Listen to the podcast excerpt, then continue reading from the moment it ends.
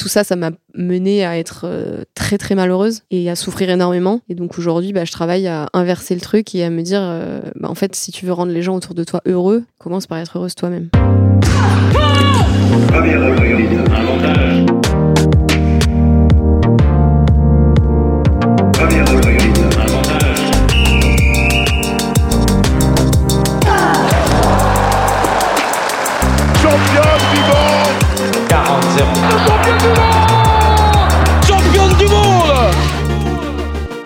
Salut, c'est Cléo et bienvenue sur Championne du Monde, le podcast des femmes qui construisent le sport de demain. Alors, pas besoin d'être championne du monde pour passer ici. Toutes les deux semaines, on vous fait découvrir la voix de femmes qui incarnent le sport et font bouger les lignes.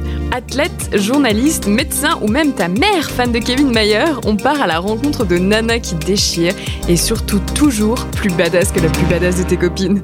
Bonne écoute Hello tout le monde Je crois qu'il est de coutume de vous souhaiter une très belle année 2022. Que cette nouvelle année vous apporte une multitude de petits bonheurs dans votre vie professionnelle et personnelle. Et je nous souhaite, de notre côté, de continuer d'avoir des auditeurs et auditrices aussi chouettes et bienveillants que vous. On est plus qu'heureux de passer une nouvelle année à vos côtés qu'on vous promet riche en nouvelles interviews, contenus et rigolade, bien sûr. Et on voulait commencer l'année avec un épisode qui nous a énormément touchés et qui nous semblait totalement à propos, dans une optique de nouvelle année, souvent synonyme de nouveau cycle et de prise de conscience. Notre première invitée de 2022 s'appelle Laura Marino. Elle est plongeuse, a passé de nombreuses années en équipe de France, à se dédier corps et âme à son sport, jusqu'à un matin où le corps et la tête ne peuvent plus. Où la rupture se fait irrémédiablement après des années de souffrance psychologique dont on n'avait pas forcément conscience. Laura Marino, c'est l'histoire d'une sportive qui a fait un burn-out. Mais c'est surtout l'histoire d'une femme passionnée qui a décidé de prendre soin de sa santé mentale. Qui a décidé que tous ces moments difficiles n'étaient pas vains, mais allaient l'emmener vers de plus beaux horizons avec lesquels elle serait totalement en phase. Le sport, particulièrement à haut niveau, peut être un merveilleux outil de développement de soi, un catalyseur de bonheur, mais comme dans beaucoup d'autres domaines, les dérives peuvent être nombreuses et surtout insidieuses. Il est donc important pour nous de mettre en lumière ces histoires contrariées pour les rendre visibles, pour montrer que la souffrance psychologique existe, qu'elle est malheureusement monnaie courante et qu'il ne faut pas en avoir honte. Laura a décidé d'en faire une force et c'est ce message que nous souhaitons faire passer. Elle a décidé de partir à la reconquête d'elle-même et de son amour pour son sport partant plonger dans des endroits extraordinaires pour renouer avec cette notion de plaisir. Quand sortir la tête de l'eau n'a jamais eu autant de sens. Salut Laura Salut Cléo Comment tu vas? Bah écoute, ça va très bien. Merci de me recevoir aujourd'hui. Bah merci d'être venue, je suis trop contente parce qu'en plus vraiment limite on te on t'accueille à la, quasiment à la sortie de l'aéroport. Ouais, quasiment. je suis rentrée hier et je pars euh, dans trois jours, donc euh, c'était un timing parfait. Tu reviens euh, d'un long périple, j'allais dire. Pas si long, mais Pas quand si même euh, un beau périple en tout cas. Ouais. Je reviens d'un mois à La Réunion pour euh, un projet pro autour de ma nouvelle activité Ouais. de plongeuse freestyle, on va dire, et créatrice Yes. de contenu euh, digital. Donc euh, j'ai trop hâte de pouvoir partager tout ça, euh, que ce soit de le raconter ou de montrer nos, nos contenus créés. Bah écoute, t'es un peu ici pour le raconter. Ouais.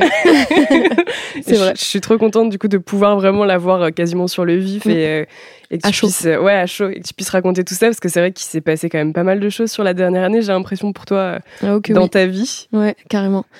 Euh, je sais même pas par où commencer parce que j'ai envie de dire bah il y a un an mais en fait pour arriver à il y a un an il y Il avait faut il repartir au début. Et bah écoute, ce qu'on va faire du coup, c'est que limite on va repartir euh, quasiment au début parce que je trouve que c'est intéressant. vous avez aussi de 4-5 heures devant vous Alors écoute, en temps normal, nos podcasts font euh, une petite heure, ok je vais essayer d'être euh, concise mais c'est pas grave. En même temps, on peut, on peut dépasser aussi un petit peu. Alors, du coup, ouais, ce qui m'intéresse, ouais, c'est de revenir un peu à la genèse, qu'on comprenne euh, qui tu es, d'où tu viens finalement. Là, Tu qui parlais de- euh, c'est un vaste sujet ça va devenir un podcast psychologique euh, à la fin. Euh, tu parlais de plongeon, donc Laura Marino, ça parle peut-être pas à tout le monde. Tu viens effectivement du plongeon. c'est ça tu as été sportif de haut niveau. Bon, alors pour les grandes lignes j'ai été multiple championne de France vice championne d'Europe en 2015 donc ma spécialité c'était le plongeon à 10 mètres en Mhm. piscine euh, qui est une discipline olympique donc j'ai fait les Jeux olympiques en 2016 à Rio et j'ai été championne d'Europe et championne du monde euh, en mixte avec Mathieu Rosset en 2017 Voilà. Et j'ai arrêté cette carrière euh, que j'aime appeler euh, conventionnelle ou olympique parce que c'est des mots qui parlent un peu plus en 2019, en mars 2019. Donc euh, j'allais dire ça fait un an et demi, mais non, en fait ça fait deux ans et demi. Le temps passe Le temps file.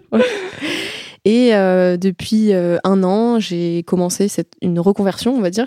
Euh, alors, j'avais préparé une, reconversion professionnelle classique, on va dire, ou normale, euh, parce que je suis kiné. Donc, j'ai commencé à exercer en tant que kiné. Et puis, en fait, très rapidement, euh, la passion du plongeon m'a rattrapée. Et euh, je me suis rendu compte que j'avais arrêté ma carrière euh, parce que j'en avais marre du haut niveau et de l'excellence et de la performance et de, des milieux un peu aseptisés, c'est le cas de le dire. hein, les piscines chlorées, euh, Ouais, on est bien dans la de l'aseptisation. Et euh, en fait, je la passion du plongeon qui est tellement importante et qui est tellement euh, que je j'arrive même pas à me dire des mots, mais viscérale en fait chez moi m'a rattrapée. Et euh, mais j'avais pas non plus envie de reprendre, tu vois, parce que je savais pourquoi j'avais arrêté Mm. et c'était pas quelque chose sur lequel je voulais revenir. Et donc en fait, euh, petit à petit, j'ai recommencé en fait à plonger et par des voyages et, et mon format en fait c'est de plonger en pleine nature sans compète pour l'instant. On verra où ça me mène. En pleine nature et avec le voyage et de la création euh, euh, digitale, que ce soit photo, vidéo, écriture, euh, en fait raconter ce que je fais quoi. J'aime- J'aimerais bien qu'on revienne du coup un peu sur les débuts parce que tu- de revenir sur ta carrière traditionnelle, ta, ta- carrière Ouais, ça olympique comme tu disais. Euh, t'as commencé, t'as commencé par la gym, je crois. T'étais pas au tout début, c'était pas Ouais, pas le plongeon et on t'a dirigé vers le plongeon euh, via une de tes entraîneurs, je Ouais, crois. c'est ça. Alors en fait, j'ai fait de la gym, euh, j'ai commencé il y a 8 ans à peu près. Euh, tout simplement parce que j'ai, je suis arrivée dans une classe où mes copines, ou enfin les copines que je me suis faites faisaient de la gym et que j'avais envie de faire avec elles. Ouais. Euh, et puis rapidement, en fait, j'en ai fait euh, de plus en plus parce que euh, bah ça se passait bien et que j'aimais ça et que les entraîneurs ils me proposaient de faire plus d'entraînement. Et puis j'ai atterri dans un club toujours en suivant mes copines. Euh, qui était orienté pas haut niveau parce que après avoir fait euh, du très haut niveau je me dis que c'est j'aime bien dire que c'était de l'intensif parce Mm. que je m'entraînais quand même tous les jours Euh, il y avait un groupe euh, qui était horaire aménagé et euh, elle faisait euh, tu vois elle elle faisait 25 heures 20 on va dire 20 heures par semaine moi je faisais 15 heures par semaine et chaque vacances scolaires euh, c'était toute la déjà, journée ce qui est déjà énorme. oui ce qui est déjà énorme le truc c'est que après quand j'ai connu le haut niveau à l'INSEP je me dis c'est quand même pas pareil mais euh, à ce moment-là moi ce qui me je pensais pas faire enfin j'avais pas conscience de tout ça mais juste euh, j'avais un groupe de copines euh, j'adorais faire de la gym et puis voilà quoi et en fait un jour ça s'est terminé parce que euh, ce contexte-là a changé, bah, comme la vie évolue. Hein, certaines copines ont arrêté, l'entraîneur changé, et puis bah, en fait ça a un peu terni mon, mon plaisir, et donc j'ai eu envie d'arrêter. J'avais lu que même t'avais été dégoûté finalement. en ouais, fait, carrément, presque en deux semaines. hein, En fait, le, le fait de changer de groupe et d'entraîneur, ça m'a, ça m'a pas dégoûté, mais en tout cas, j'avais plus aucun plaisir. Et je me rappelle de, j'avais commencé à le sentir à la fin de l'année, euh, au début de l'été. Et en fait, quand on a repris euh, fin août, je me souviens de cette journée de reprise où euh, on s'entraînait de 9h30 à 17h. Et avec une pause hein, quand même au midi, le midi, d'avoir regardé la pendule, mais franchement, mais toute la journée, chaque cinq minutes, j'étais là, allez, plus que tant, tant, tant. Et le soir, ma mère, elle est venue me chercher. je lui ai dit, moi, j'y retourne pas. je les avais un peu préparés l'été, donc ils s'y attendaient, mais euh, et en fait, du jour au lendemain, j'y suis pas retournée. Mais euh, j'avais quand même cette, euh, cet amour pour le sport, le sport acrobatique. J'avais quand même euh, certains trucs que je kiffais bien dans la gym, mais que j'avais envie de retrouver ailleurs. Et en fait, euh, T'avais des ben, prédispositions aussi? Tu sentais que t'avais des facilités pour ce genre de. Peut-être, je sais pas trop en vrai. euh, Parce qu'avec le recul, tu vois, j'étais loin d'être la meilleure du groupe de, la- de gym. hein. J'étais Ouais. presque la moins bonne euh, de ce groupe-là. Donc, euh, je pense pas que j'avais un talent particulier, mais en tout cas, j'adorais ça. Donc, peut-être que ça joue. Et euh, en fait, donc l'entraîneur qui changeait, elle, elle repassait entraîner au plongeon, parce qu'elle avait eu ce double parcours euh, gym plongeon. Et il y avait une copine qui la suivait, et donc en fait, j'ai essayé avec elle, et euh, ça a été le coup de foudre. tout de suite. Ouais, premier entraînement. euh, et puis surtout, j'ai senti ce contraste entre l'entraînement de gym où j'avais regardé la pendule toute la journée et ce moment où Estelle me dit euh, Bon, bah, les, les filles, dernier plongeon, euh, c'est l'heure. Et, et moi, la regarder avec des yeux énormes, Mais dire Quoi?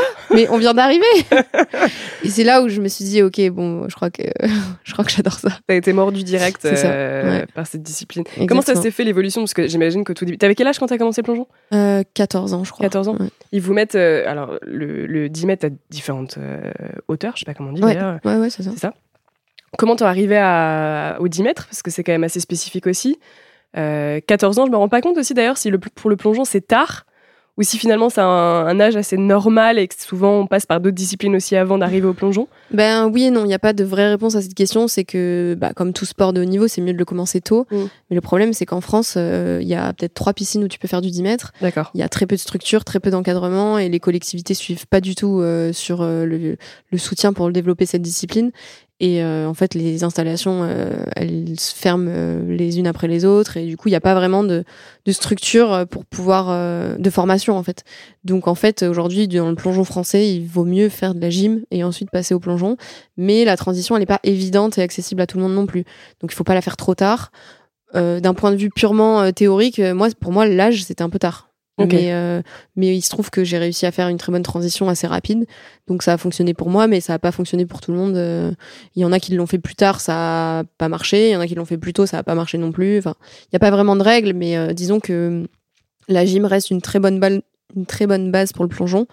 Même si bah, ce serait mieux d'avoir une école de plongeon Ouais. euh, Ça, ça le plus jeune existe, âge, ça quoi. existe pas en France. Si ça existe, hein, mais bah, notamment le club dont je suis, je suis issue, le Lyon Plongeon Club, qui est un des seuls clubs formateurs euh, depuis le plus jeune âge, on va dire. Mais je- en fait, je, je crois que c'est le seul aujourd'hui pour Ouais. faire de la compète après. euh, parce que, bah, en fait, pour faire de la formation, il faut euh, avoir des, des partenaires au niveau de l'école, il faut avoir des créneaux toute la journée. Et puis les créneaux, en fait, de piscine, ils sont dépendants des collectivités, des clubs de natation autour. Et euh, bref, c'est un- Compliqué. ouais, c'est très compliqué le plongeon en France.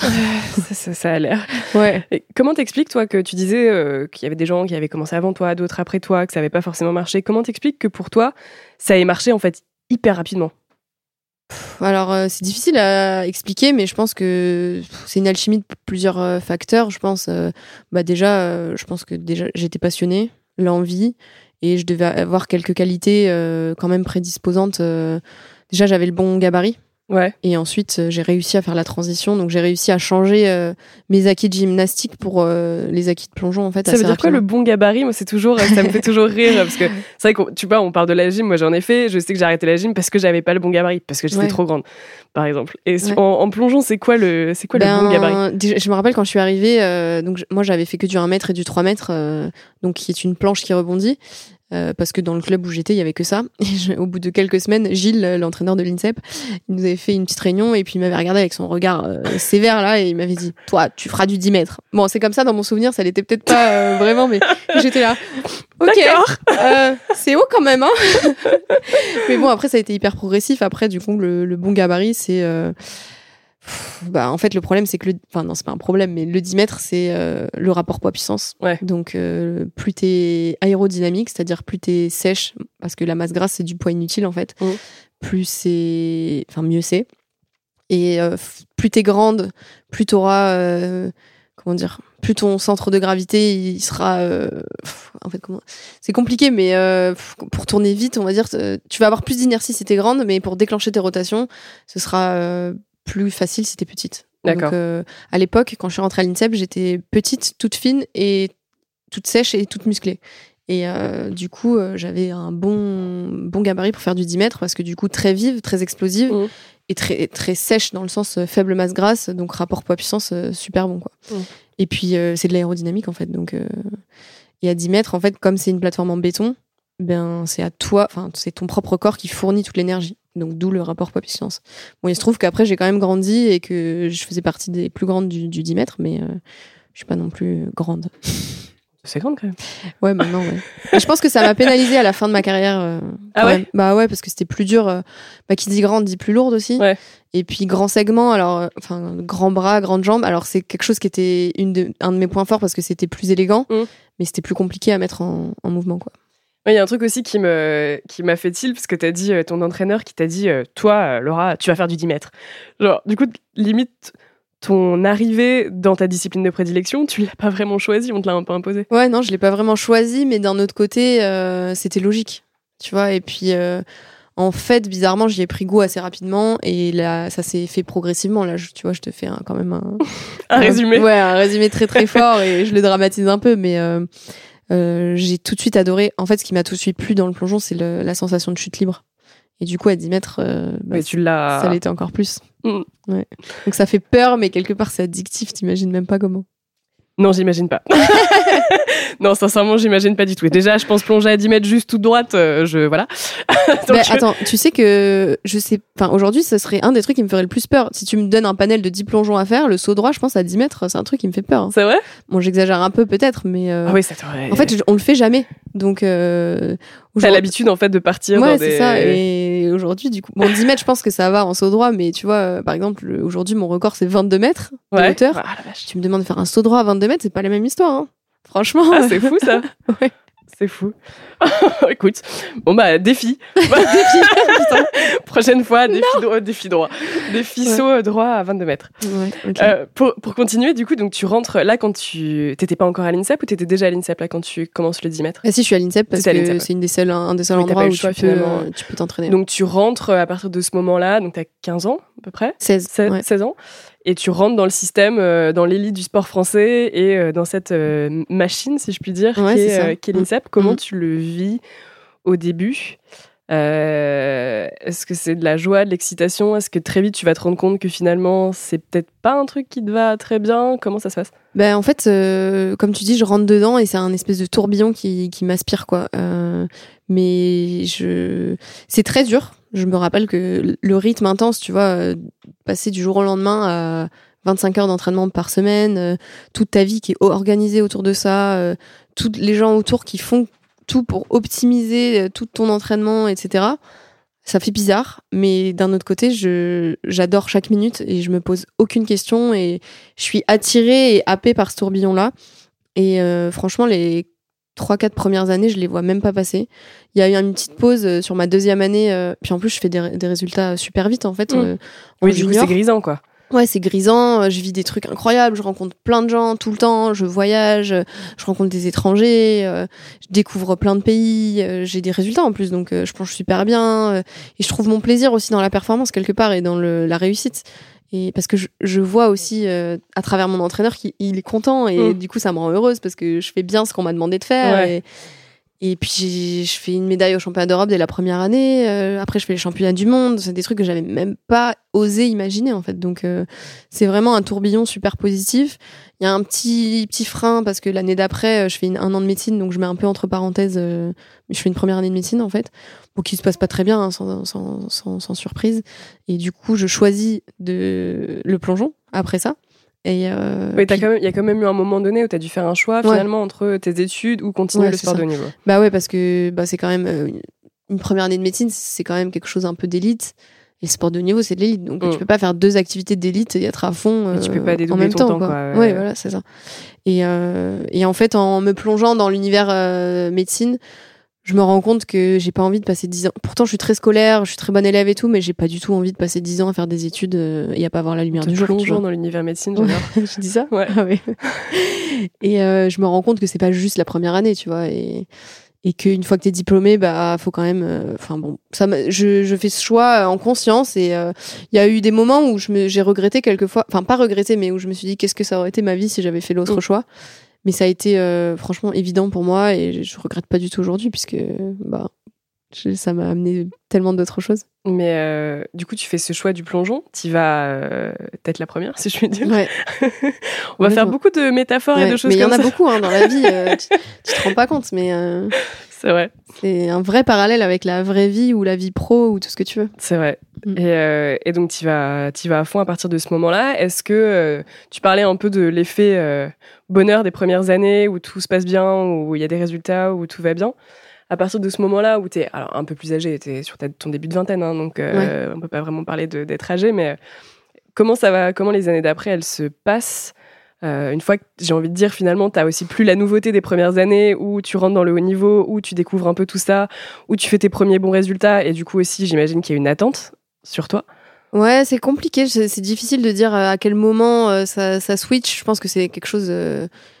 Enfin, je suis, je suis allée tellement profond que c'est très très progressif et Mm. c'est ce qui fait qu'en fait, au moment où tu t'en rends compte, tu te dis waouh, là il y a un sacré nœud et je suis bien bas là, parce que le moment où tu, te ré- tu le réalises, c'est emmêlé dans tous les sens et du coup c'est très progressif avec plein de petits facteurs qui s'accumulent au fil des années.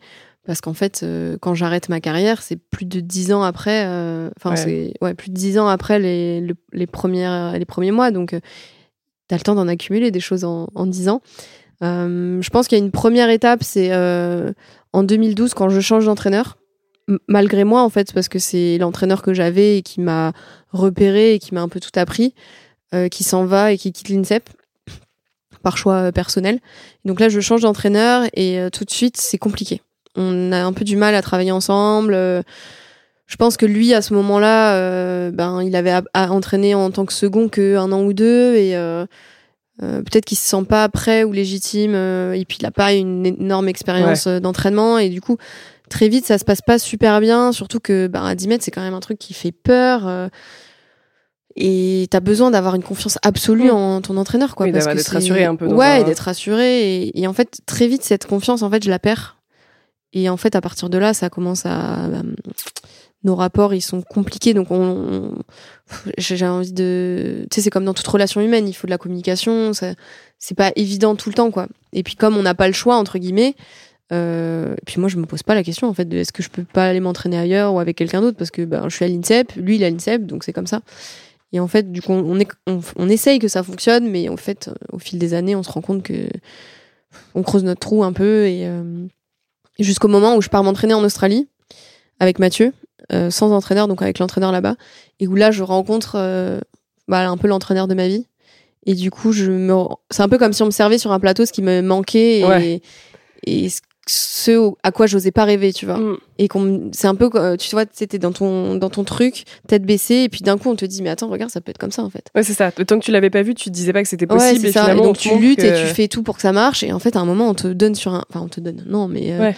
On te montre. Enfin, Ouais, on te montre que bah, cette solution que t'espérais au fond de toi ou ce modèle-là, il existe et en plus il marche. Parce que après ces deux mois en Australie, euh, qui pour moi, euh, on, a l'impact de si comme si j'avais passé un an là-bas, ben tous mes records de points, je fais vice-championne d'Europe, euh, je fais des médailles en Grand Prix, euh, je me qualifie pour les Jeux et du coup je me rends compte à quel point en fait j'ai un potentiel de dingue et le gars il a raison parce que le donc euh, il s'appelle Chava, c'est l'entraîneur euh, australien quand j'étais là-bas, tous les jours, il me répétait que je pouvais être la meilleure du monde. Au début, le, jour, le premier jour, il me dit ça, je le connais pas. Je me dis, mais Il est fou. il quoi, lui euh Du coup, je rigole parce que je suis un peu gênée et je me dis, ah, la bonne blague. T'es gentil, toi. Ouais. Bon, t'inquiète, t'as pas besoin de me faire des. Sais, de me brosser dans le sens Ouais. du poil et tout. Puis, il me le répétait tous les jours, vraiment. À chaque fois qu'on se parlait, il me, il me le disait, et il me disait, parce qu'il m'avait demandé mes objectifs. Mais il me disait, non, mais c'est pas une médaille aux Europes que tu dois viser, c'est championne du monde. T'as le niveau euh, pour, euh, pour battre les Chinoises, euh, qui sont un peu la référence Mm. et les imbattables dans Ouais. notre sport, surtout à 10 mètres chez les filles. Et, euh, et puis, en fait, quand on te, on te raconte ça, on te répète ça tous les jours pendant deux mois, ça, ça, s'installe un peu dans ta tête. Et puis après, derrière, tu fais des résultats que t'attendais pas du tout. Je te dis, le- la première compète inter que je fais après ce stage en Australie, j'explose mon record de points, tu vois, qui devait être à 310, un truc comme ça. Je fais 370 points. Donc Ah c'est ouais, énorme, tu vois. Oh, je fais une médaille dans un grand prix qui est hyper relevé. euh, et du coup, je me dis. Et là, en fait, à ce moment-là, ça switch dans ma tête et je me dis, ah ouais. Déjà, c'est possible autrement. Et en plus, en fait, euh, bah, je peux viser bien plus haut que ce que mon entraîneur en France euh, e- espère ou vise pour moi, tu vois. Et du coup, il y a un double décalage qui se crée. Et à partir de là, c'est le début de la fin parce que bah, on n'arrive plus du tout à fonctionner ensemble, quoi. Je trouve ça hyper, intéressant. Et pour revenir sur ce que tu, sur ce que tu disais, ce que tu dis, j'ai été confrontée du coup à un modèle que j'espérais, enfin, ou en tout cas, un- parce que en France, on n'est- on n'a pas trop creusé non plus, mais c'est quoi en fait la manière, Ouais, comment, tu vois, comment, comment on t'entraînait, que c'était quoi l'ambiance, c'était quoi la manière, euh, les relations que vous aviez, euh, bah, euh, avec ton coach, avec les autres euh, plongeurs, ça se passe Bah, comment en fait, je dirais que la euh, différent pour avoir beaucoup voyagé, déjà, je trouve que c'est assez cliché entre guillemets du du modèle du système français comme on peut l'attendre, c'est-à-dire euh, vachement négatif dans la critique négative et euh, et euh, sans pri- prise en compte de l'humain Mm. versus le modèle euh, anglo-saxon euh, ou australien où euh, c'est dans euh, l'abondance du positif, parfois trop, hein, mais Ouais. c'est vraiment, pour moi, c'est les deux modèles extrêmes, la bienveillance, et donc c'est aussi pour ça que quand il me parle au début en me disant ouais tu pourrais être la première du monde, euh, la- ouais une des meilleures du monde, je le prends avec des pincettes parce que je me dis euh, Oui, on t'a mais on t'a tellement pas habitué à ce discours-là que. euh, je me dis non mais il force là. Ouais.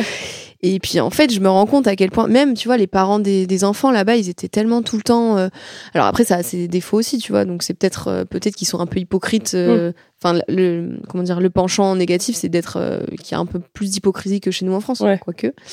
Mais tu vois, pour moi, c'est vraiment ces deux-là. Et la différence fondamentale, en fait, c'est. j'ai eu l'impression d'être prise en compte en tant que personne et en tant qu'humaine. Ouais. Tu vois? Alors que en France, après, je veux pas faire trop de généralité, mais c'est. Oui, Moi, l'expérience que j'ai bah eue, oui, euh, oui, tu donc, vois, je euh, veux pas dire non plus que en Ça France, se passe comme ça dans tous les. ça, oui, euh, mais que tous les Français sont comme ça, mais quelque part, tu vois, j'ai quand même l'impression que c'est une dominance ou une un peu une généralité qui est quand même pas si euh, fausse, Mm. tu vois. Mais encore une fois, selon ma propre bien expérience. sûr. Et euh, en fait, de réaliser ce modèle-là, parce que je, je pense que peut-être il y en a à qui, enfin, Et qui ça convient. à qui ça convient, mais en fait, je me suis rendu compte à quel point moi, euh, un entraîneur qui était dans la bienveillance, l'écoute, la prise en compte de ce que je disais ou ce que je ressentais, sans être, sans être non plus euh, écouter tout ce que je dis. Hein. Attention, c'est pas ce que Ouais. je raconte, hein, mais euh, ou à me plaindre toutes les trois secondes, c'est pas du tout ça et c'est pas du tout qui je suis et qui j'étais. Mais en fait, euh, ouais, de, de me sentir écoutée et dans la bienveillance, mais ça m'a tellement boosté, mais t'imagines Mm. même pas quoi. Et et du coup, je me dis, ben en fait, c'est plus agréable sur l'instant et en plus, ça m'amène des meilleurs résultats. Ouais. Donc, euh, enfin, pourquoi en fait? Enfin, Ouais. pourquoi je garde pas ça? Et en fait, de réaliser ça, le retour, il a été hyper dur parce que j'ai essayé d'y rester dans cette positivité, dans cette dynamique, mais c'était pas possible. Et puis en fait, j'avais vécu un truc qui est difficile à raconter. Et puis, je sais pas. En fait, ça a créé un, un fossé. Ouais, c'est ça. euh, ouais. Je Il y a pense. eu un décalage tellement c'est pas quelque chose que tu peux expliquer ou apprendre. Enfin, tu vois, c'est. T'en as parlé, ça? T'a pu en parler avec ton entraîneur par exemple? Est-ce qu'à un moment, d'ailleurs ça c'est une vraie question, est-ce que quand vous êtes sportif de haut niveau, vous avez la possibilité de communiquer finalement vos émotions, vos ressentis? Est-ce que c'est des choses qu'on prend en compte? Bah, ben, je sais que j'ai essayé vraiment avec lui parce que j'ai eu conscience très très tôt que quand dans une relation humaine ça se passe très, pas très bien, la communication c'est la base de tout. Mm. Donc euh, dès le début on communiquait vraiment beaucoup, mais en fait je pense que pff, on était vraiment beaucoup trop différents et beaucoup trop incompatibles à ce moment-là en tout cas. Et puis quand je rentre d'Australie, euh, j'ai pas le recul que j'ai aujourd'hui, tu vois. Donc euh, tout ce que je te dis là, je pense que je, je l'ai en moi, mais j'en suis pas consciente au point de euh, l'expliquer en long, en large et en travers et de faire un cours de, dans, enfin, de système anglo-saxon euh, à, à cet entraîneur-là. Surtout qu'en plus, lui, il avait une, il avait une expérience euh, d'entraînement en Angleterre. Puis quelque part, le fait aussi de voir qu'avec moi, ça marche pas, qu'il n'y arrive pas, lui, ça lui renvoyait un truc pas du tout agréable. Donc en fait, on est dans un espèce de cercle vicieux Ouais. où on s'en sort pas, on essaye de... de... J'ai pas de regrets parce qu'on, lui comme moi, on a essayé beaucoup de choses, tu vois, mais euh, on a essayé de faire intervenir d'autres gens, de de d'avoir un espèce de médiateur. Mais tu vois en fait quand déjà quand t'es là-dedans t'imagines toute l'énergie que tu mets là-dedans que tu mets pas dans l'entraînement Mm. ou dans la perf tu vois. Donc euh, peut-être que aujourd'hui avec le recul je me dis bon bah c'est juste que ça fonctionnait pas lui et moi et qu'on aurait dû euh, bah, se séparer entre guillemets. Ouais, ouais. mais en fait comme c'est le plongeon en France j'avais pas non plus euh, énormément de possibilités. Et la seule possibilité que j'avais c'était de me dire ok je, me- je vais m'entraîner en Australie. Ah ouais, tu pars à sauf que à Tu l'as pas, 21 envisagé, ans tu l'as pas envisagé? je me suis posé la question. Je me suis posé la question quand je suis revenue. Mais euh, j'ai choisi. C'est un peu comme médecine. Aujourd'hui, je pourrais le regretter, tu vois, mais euh, euh, été en couple avec euh, un gymnaste à cette époque. Euh, bon, c'est pas un secret, hein, je suis restée presque 8 ans avec lui, qui s'appelle Jim Zona, qui fait encore de la gym aujourd'hui. Et il traversait quelque chose de très difficile d'un point de vue perso, tu vois, de sa famille, c'était compliqué. Et, et, et on était très amoureux à cette époque-là et je me voyais pas je- en fait je me voyais pas enfin aller vivre en Australie c'était Ouais. terminer ça et l'abandonner Mm. et le laisser tout seul dans, dans sa merde quoi et, et en fait ça je pouvais pas l'envisager pour lui et pour moi hein, parce que je me suis imaginée en Australie et je me suis dit bah c'est bien peut-être que j'aurai tout ce qu'il me faut au niveau plongeon mais d'un point de vue perso j'aurais rien en fait Mm. et j'étais peut-être pas prête ou j'avais pas forcément envie de construire euh, une vie de zéro à cet âge-là euh, à l'autre bout du monde euh, parce que j'ai réalisé aussi ce que c'était tu vois c'est pas aller euh, t'entraîner à Berlin tu vois c'est Ouais, ouais, t'es à l'autre bout du à monde. ouais. Sydney, t'es à l'autre bout du monde. Euh, quand il est 8 heures du soir, chez toi, il est, les, enfin, tes parents, ils dorment encore. donc rien que pour communiquer, c'est compliqué, même à distance. Et je, je, pour moi, c'était pas possible. Alors, Ouais, t'as fait un choix. mais je pense que à ce moment-là, c'est un choix pour les autres, tu vois. Oui, c'est ça. J'allais bah, j'allais utiliser le mot là qui est peut-être beaucoup trop fort, mais en un sens, tu t'es un peu sacrifié quand même. Ouais, je me suis sacrifiée, mais quelque part, euh, c'est aussi parce que je me disais que je pourrais pas être heureuse sans eux. Tu vois, parce que euh, à cette époque-là, mon bonheur, je le trouve dans le bonheur des autres, en fait. Mm. Mais alors là, je te parle de réflexion que dont Que j'ai conscience depuis, euh, je sais pas, même pas quelques mois, tu vois, quelques Ouais, ouais. semaines. Donc, euh, je peux pas regretter parce que je me suis posé la question et j'ai fait ce choix en conscience entre guillemets. Mm. Mais je pense que aujourd'hui, la solution, ça aurait été ça, tu vois, d'arrêter de, lutter sur des relations humaines qui se passent pas bien et qui dans, les- dans lesquelles t'arrives pas à t'en sortir. En fait, des fois, bah, juste ça marchera pas, tu vois, et il faut juste, euh, ouais, quitter le truc, quoi. Sauf que il y avait trop de choses en jeu, il y avait trop de personnes en jeu et j'avais pas cette euh, confiance en moi ou cette légitimité Ce ou cette recul euh, aussi. ouais ou cette cette priorité que je mettais sur moi peut-être et euh, et qui aujourd'hui s'inverse parce que en fait tout ça ça m'a mené à être euh, très très malheureuse Mm. et à souffrir énormément et donc aujourd'hui bah, je travaille à inverser le truc et à me dire euh, bah, en fait si tu veux rendre les gens autour de toi heureux commence par être heureuse toi-même Tu, tu dirais que du coup que cette période-là, qui était vraiment un sac de nœuds, tu l'as as Ouais. utilisé l'expression, ça a été le, bah, le début de la fin de ta carrière euh, de sportif de haut niveau. euh, Ouais, je pense parce qu'en fait, le- euh, tu vois, c'est bizarre parce que cette période euh, en Australie, ça remonte à loin. hein, C'était fin 2014. Ouais. Euh, pour moi, c'est euh, c'est pas qui tout double, c'est qui t'es double. Mm. Tu vois, parce que dans un sens, ça me fait progresser énormément en tant que plongeuse. Techniquement, ça m'apprend plein de trucs, ça m'ouvre l'esprit de fou. mais ça signe le début de la fin aussi, parce que par tout ce que je réalise, en fait, par par ce côté euh, du coup euh, où euh, en fait je- j'essaye de, de revivre. Parce que comme je fais ce choix de rester en France j'essaye quand même de d'appliquer tout ce que j'ai appris et de le mettre dans mon mais en fait envers et contre tous tu vois. Et du coup en plus avec mes études de kiné en même temps la pression des jeux et en fait je m'isole tu vois. Je crée mon je creuse mon trou toute tu, seule tu te mets une pression supplémentaire aussi de te dire j'ai fait ce choix-là, donc faut que je l'assume, donc faut que ça marche? Ouais, et aussi je réalise à quel point je suis capable en fait de parce que ah, jusque là le, le plongeon pour moi c'était euh, c'était que du bonus et je me disais oh, je progresse, oh, je fais des résultats, c'est trop Ouais. bien. Puis je le voyais palier par palier et en fait ce moment où je fais euh, troisième avec 370 points dans un Grand Prix hyper relevé, là je me dis en fait il a raison. En fait je, je, je peux être forte. En fait je peux être la meilleure.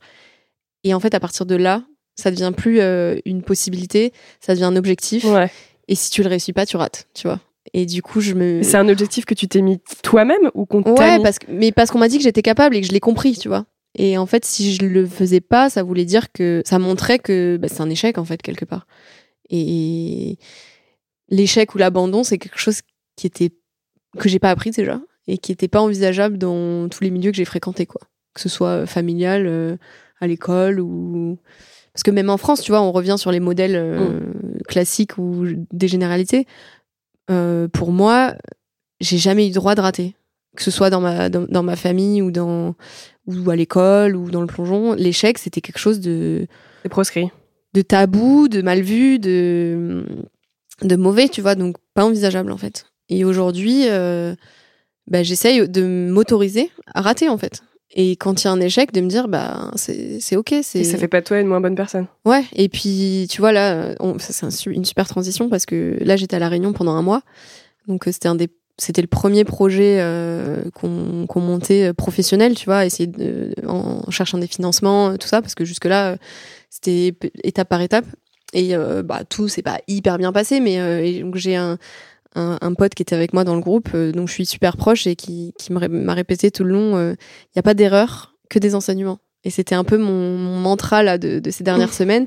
Et je trouve que ben c'est une belle, euh, un, un bon lien parce que aujourd'hui je m'autorise à rater. Parce qu'en fait quand tu, tu rates, ce qui est dur c'est la honte ou la culpabilité. Alors qu'en fait, c'est quoi C'est le, re- le regard des autres finalement, plus que d'ailleurs que Ouais, les autres ou- posent sur toi plutôt que. ouais ou de que ça te définisse, tu vois. Ouais. De se dire euh, bah en fait euh, t'as raté ça, bah t'es nul, tu vois. Alors, je fais un raccourci, mais euh. Alors que non, en fait, t'as raté, mais parce que tu t'es lancé. Euh, donc, en fait, t'as réussi, de- t'as osé te lancer. Et puis, t'as raté. En fait, l'échec et raté, c'est hyper subjectif. Donc, euh, t'as raté quoi en soi? Euh, Donc, en fait, essayer de voir aussi qu'est-ce que, qu'est-ce que ça t'a appris, qu'est-ce que ça va te permettre, qu'est-ce que, tu vois? Et pas le voir comme juste la, culpu- la, pardon, la culpabilité ou l'humiliation de ouais, j'ai raté, je suis nul. Mm. Donc, oui, il y a aussi le regard des autres, je pense, de dire. euh, euh, parce que tu vois, c'est par opposition à la performance, quand tu gagnes pas, tu perds en fait. Quand Mm. tu perds, tu rates. tu vois. Ouais, c'est marrant parce que c'est, en fait, ça fait le lien avec l'épisode précédent où c'était Nathalie Péchela Ok. euh, et qui disait, euh, qui expliquait une situation personnelle où sur les premiers jeux qu'elle a fait avec son partenaire, ils ont fini septième aux Jeux Olympiques. Ils étaient surcontents d'avoir fait septième parce que pour un top 10 à l'époque, c'était juste un truc de malade et que derrière, on les a juste mis plus bas que terre parce qu'ils avaient fait que septième Ouais. alors que eux étaient hyper ravis de la, de la prestation. Et du coup, je- forcément, le premier truc que je dis, c'est ouais, donc en fait, du coup, il y a quand même un problème avec euh, cette notion de performance, ce, syst- ce système français, de la réussite, de tout ça, et qu'on on met pas la, on met pas le curseur au bon endroit finalement en fait. On rend, on rend, enfin, ce système-là rend les athlètes malheureux finalement. Je Quand t'es pas au top du top du top.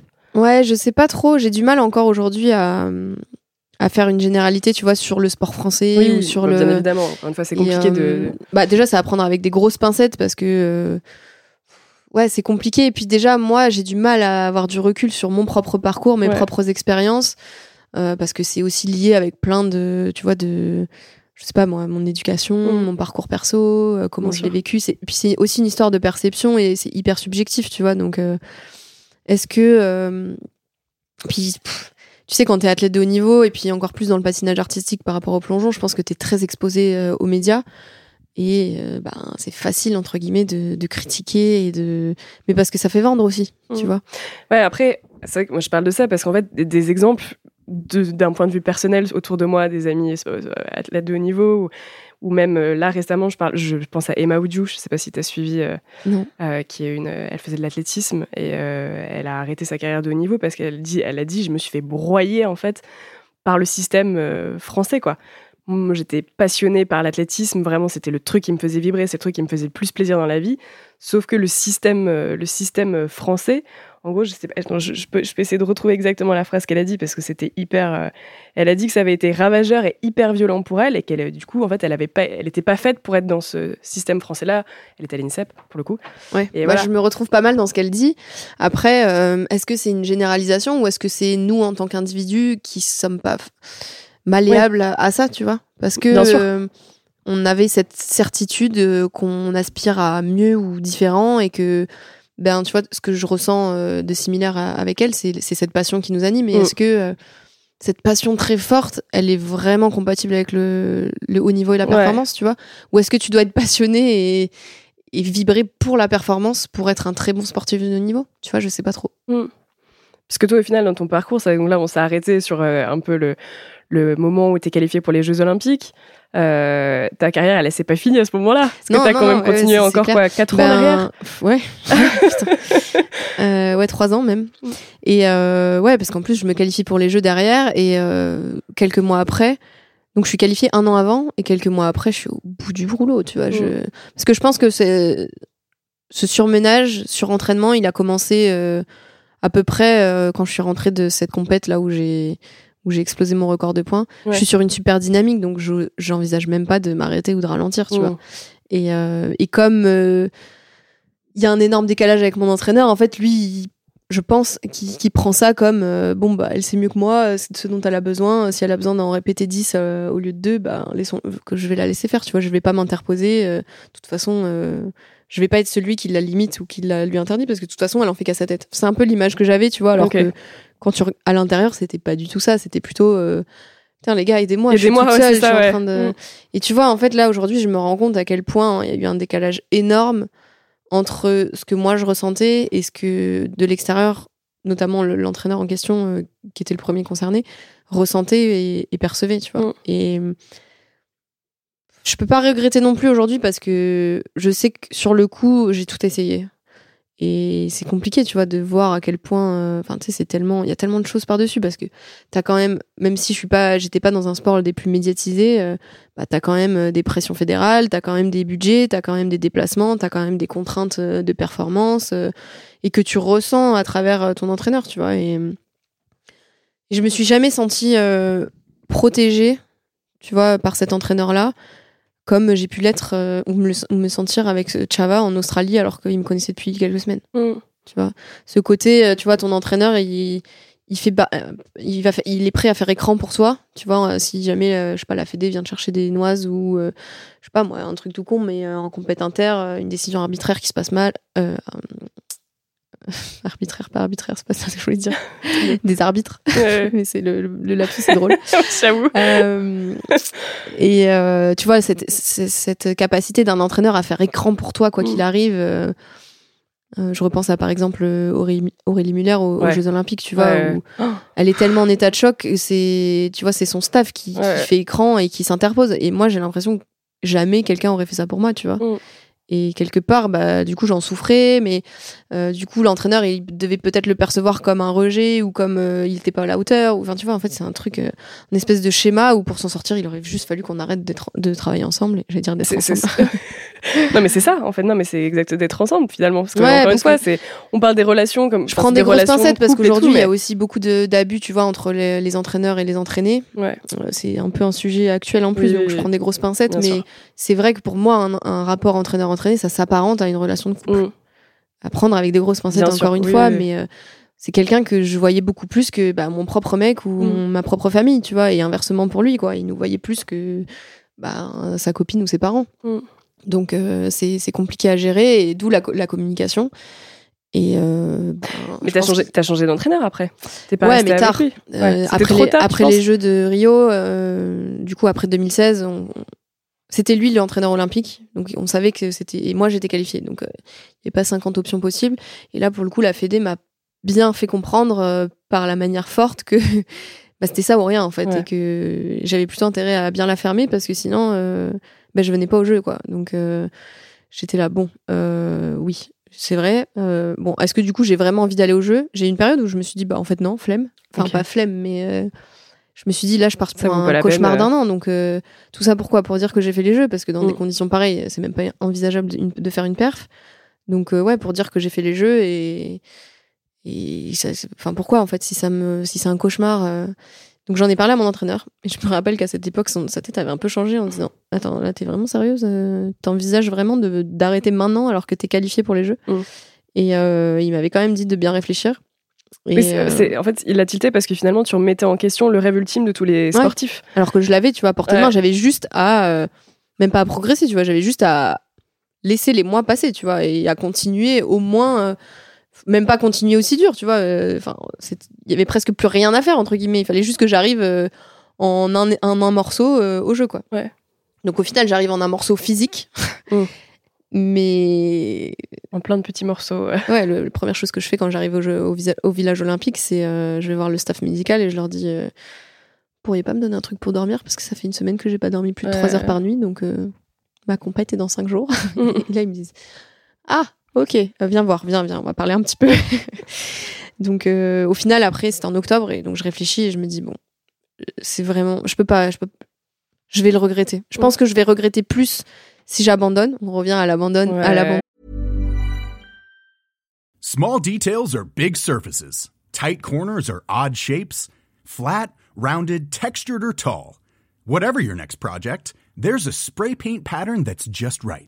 Because Rust new Custom Spray 5 in 1 gives you control with five different spray patterns. So you can tackle nooks, crannies, edges, and curves without worrying about drips, runs, uneven coverage, or anything else. Custom Spray 5 in 1. Only from Rust et à l'échec que si euh, j'y vais malgré tout et que même si ça se passe mal. Et je sais que ça va mal se passer, je sais que ça va être euh, un cauchemar. Et ça a été le cas. Ça rate pas, tu vois.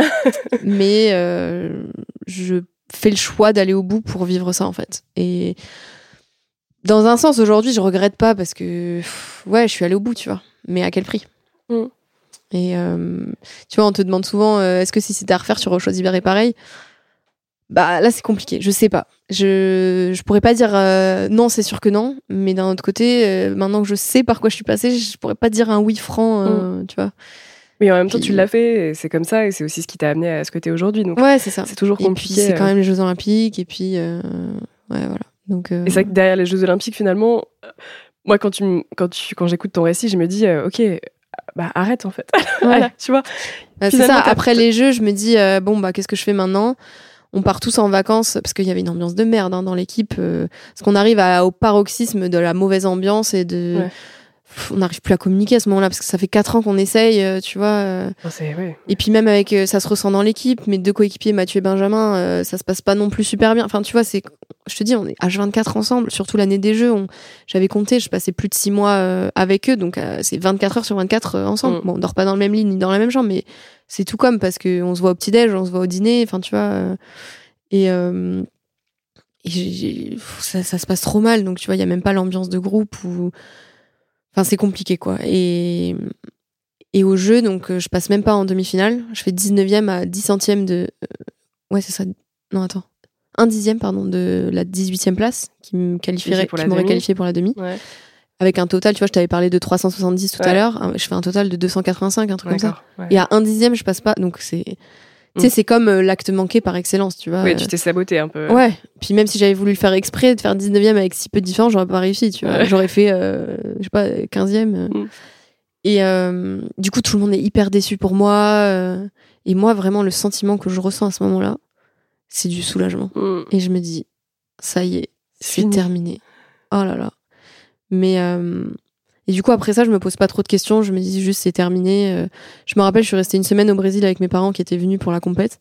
Je me rappelle presque de rien. Franchement, euh, c'est une espèce de, gueule de bois qui dure une semaine. Tu sais, de j'ai l'impression d'être dans dans les vapes. Enfin pas dans les vapes dans le sens euh, dans la brume. Tu vois, d'être le fantôme de moi-même et euh, j'ai trois quatre flashs de ce qui se passe la semaine d'après, mais c'est tout. Puis je rentre en France et euh, et puis il avait plus ou moins. J'ai même pas parlé à mon entraîneur, tu vois. euh, Je crois que le dernier contact, c'est euh, je sors de la piscine après ma compète, il, il m'attrape par le bras et je me je me dégage et je m'en vais, tu vois. Alors que jamais j'ai été dans des comportements euh, parce que c'est quelque chose d'assez violent dans un Mm. sens, tu vois. De même pas je lui parle ou on se regarde. Je crois qu'on se parle même pas après. euh. Et du coup, je me dis bon bah je prends le temps. je rattaque ma dernière année de, de kiné en, en septembre. Et je me dis, bon, bah, on verra. Il nous avait dit, prenez le temps et vous me réécrivez, je sais pas, fin octobre, début novembre. Et en fait, euh, très rapidement, euh, je sens l'appel du plongeon qui me manque, tu vois, au bout de même pas un mois. Et je me dis, bon, euh, ok, c'est là, je l'ai vu, mais tranquille. tranquille parce que, ouais, j'ai besoin de temps quand même. J'attends encore un petit peu et puis, puis tu sais, t'as quand même les calendriers, quoi. Tu, veux- tu fais des rétro-planning, t'as ta première compète en janvier et plus tu t'arrêtes, plus tu mets de temps à reprendre. Donc, euh, t'arrêter, c'est bien. Et puis, je me sens un peu sous pression parce que je me dis, ben non, j'arrête pas en fait. Enfin, je, je continue. Et en fait, quand je reviens, euh, c'est impossible de revenir, tu vois, dans le. Et puis, lui, il me laisse pas revenir non plus. Parce que je pense qu'il en a chié aussi euh, Ouais. de son côté et il est pas prêt à repartir dans le même truc. Et d'un côté, moi non plus. Et en fait, c'est là que je change d'entraîneur. Donc, je pars à Strasbourg euh, début janvier. Et, euh, et donc, je fais une saison à Strasbourg et c'est là où c'est cette saison-là où je fais championne d'Europe, championne du monde Mm. par équipe. Et euh, c'est un peu le sursis euh, qui m'est accordé par le destin, je pense, parce que d'un point de vue individuel, toutes mes compètes, c'est une cata. Je continue à faire des contre-perfs, mais dès que je suis en équipe, je me, je me surpasse. Ouais. Parce que je suis en, je suis en manque désespéré de- d'humain en fait, et de, de partage et de connexion et de. Et en fait, Alexis, l'entraîneur de Strasbourg, qui est aussi un très bon ami de Mathieu, en fait, il arrive à recréer ça euh, entre nous. Et du coup, euh, peu importe l'entraînement, parce que les capacités, je les ai. Et aujourd'hui, ça m'impressionne encore parce que c'est même pas une. Ok, oui, j'avais un fond d'entraînement, bien sûr, tu vois, mais euh, le matin même, je fais une compète à moyenne et le soir, je fais championne du monde, tu Mhm. vois. Et c'est pas parce que les autres ont raté, c'est parce que j'ai fait une putain de compète. j'ai fait mes meilleurs plongeons de ma vie. Et tu te dis, mais c'était la même journée, hein. C'était le. Ok, tu peux avoir une différence entre le matin et le soir, mais pas aussi grande. Mhm. Et donc, euh, voilà, j'ai eu ce sursis-là en 2017. Et puis après, j'essaye de. J'essaye de continuer. Euh, J'ai un autre entraîneur après, euh, un entraîneur australien qui arrive en France. Donc c'est pas le, le Chava, mais Ouais. c'est le même genre. Et ça se passe trop bien. Et et c'est le- l'entraîneur qu'il me fallait, tu vois. Mais sauf que je- j'en peux plus. C'était trop tard en fait. Ouais, c'était trop tard. Et donc, euh, lui, il arrive en 2018. J'avais arrêté euh, quelques mois parce que je sentais que j'en pouvais plus, tu vois, Mm. que j'avais besoin de me reposer et de, de breaker. Et en fait, lui, il arrive euh, l'été 2018. Et donc, moi, ça me donne envie de reprendre, forcément. Puis, j'ai les Jeux de Tokyo en ligne de mire parce que j'ai tellement mal vécu Rio que j'ai trop. Enfin, mon, mon défi, c'est ça, c'est de refaire les Jeux et de les vivre euh, comme un rêve de petite fille, quoi. Et puis, bah, finalement, ça marche pas parce que c'est trop tard, quoi. Malgré. Enfin, ce qui a été très dur, en fait, quand j'ai arrêté en 2019, c'est que j'avais enfin tout ce pourquoi je m'étais battue, ce que j'avais cherché et ce que j'avais euh, espéré pendant ces années. C'est-à-dire, euh, bah, le jour où je décide d'arrêter, je, je reçois un coup de tel où on, on m'annonce un contrat d'image, tu vois. Donc ça veut dire comme un CDI, tu vois, payé à t'entraîner et à faire des perfs, donc euh, en partenariat avec une entreprise. J'ai cet entraîneur chinois, j'ai enfin australien chinois. Euh, je vis avec mon copain, on a un super appart, on a notre équilibre, euh, j'ai tout. Sur le papier, j'ai tout. Mm. Mais c'est trop tard et, et tout est cassé à l'intérieur, quoi. Et donc là commence le début du chantier de tu ouvres la porte intérieure et tu te dis Allez. OK, en fait, t'es en une pièce physique de chair, Mm. mais à l'intérieur, c'est de la glace pilée, les gars. Ouais. Et ça, à quel moment, en fait, ce que tu dis, euh, en fait, t'as arrêté ta carrière un peu du jour au lendemain. Ah, complètement. Tu as dit que tu pouvais plus, en fait, qu'il y a eu, un- il y a eu une cassure et tu t'es levé en- un matin limite en disant. Bah fini. après, tu vois, intérieurement, tu vois, mon, mon copain de l'époque avec qui je vis, il suit ce cheminement et lui, il est pas surpris. C'est la seule, la seule personne qui est pas surprise parce Ouais. que. Ça, je trouve ça dingue, par contre. Que, en fait, toutes les personnes autour de toi, personne n'est remarqué. Non. Que t'étais complètement broyé. Personne. Personne l'a vu, personne l'a remarqué et personne l'a compris, en fait, surtout. Et moi, à ce moment-là, j'ai aucune force d'expliquer aux gens euh, pourquoi. Alors, je prends le temps quand même de le faire avec mon entraîneur parce que lui, pour le coup, ben, je suis attachée à lui et, je tiens à lui quelque part et je me sens. C'est important pour moi qu'il comprenne, en fait, parce que. Et donc, je lui annonce ça. Pour lui, c'est du jour au lendemain, il le voit pas venir. Et il me dit, bah, ok, prends une semaine pour réfléchir et on se revoit la semaine prochaine, même heure.